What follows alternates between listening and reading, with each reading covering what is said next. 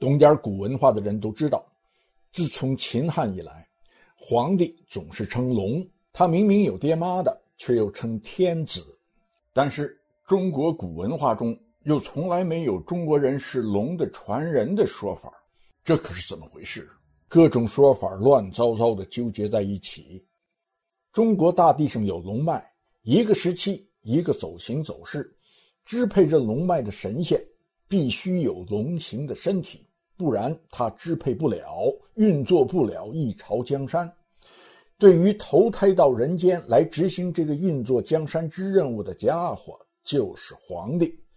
要让他有成为皇帝的本领，要给他构造一层身体来支配江山、控制山川河流之脉络。这层身体就是龙形。皇帝本人基本上甚少知道自己这一层身体，但是他每天脑袋里想的事情、做的事情，无不牵连着这一层身体在运作，从而也影响着天下的运势。如果是这样的话，那大地上的神仙灵异、妖魔鬼怪、幽冥地府，无不在这个龙形之身的掌控之下。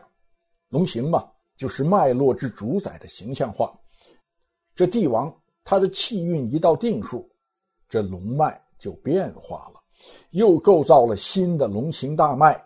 给了新的命中之主，他就马上失去了主宰天下的威力。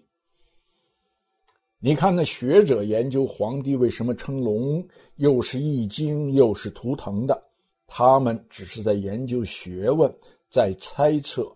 却不知古代人言辞的后面，往往有真家伙。